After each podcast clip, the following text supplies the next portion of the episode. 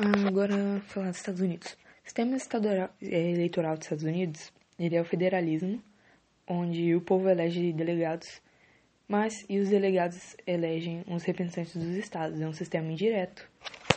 E a maioria dos estados sempre vota da mesma maneira, então eles estão sempre é, já definidos. Só que tem alguns que são swing states, que eles podem ter algum. É, podem votar mais para o lado A ou para o lado B, geralmente só republicanos e democratas. Geralmente no meio eles são republicanos e na costa leste-oeste democratas.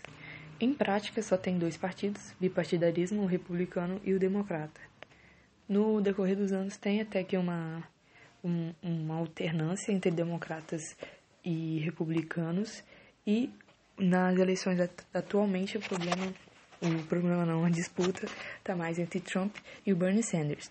O Bernie Sanders é o, aquele socialista radical e o Trump tem grandes chances de ser reeleito porque a economia está indo bem, ele tem o apoio do partido e ele foi absolvido do impeachment. Isso foi antes do coronavírus, então não tenho certeza, mas antes tinha bastante.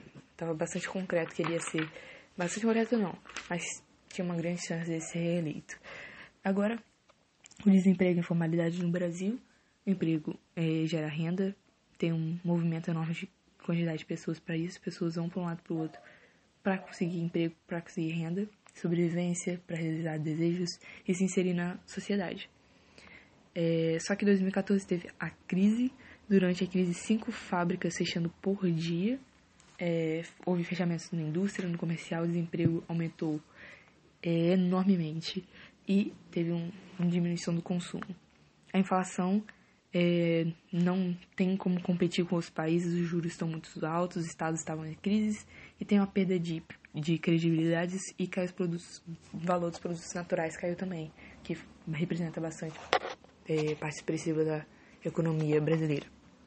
Hoje, o desemprego é mais ou menos de 11%, também antes do coronavírus. A informalidade está em 38 milhões. É, quanto menos formal, menos imposto você paga. É, Há uma precarização do emprego e da estratégia de avaliações. Ah, tá.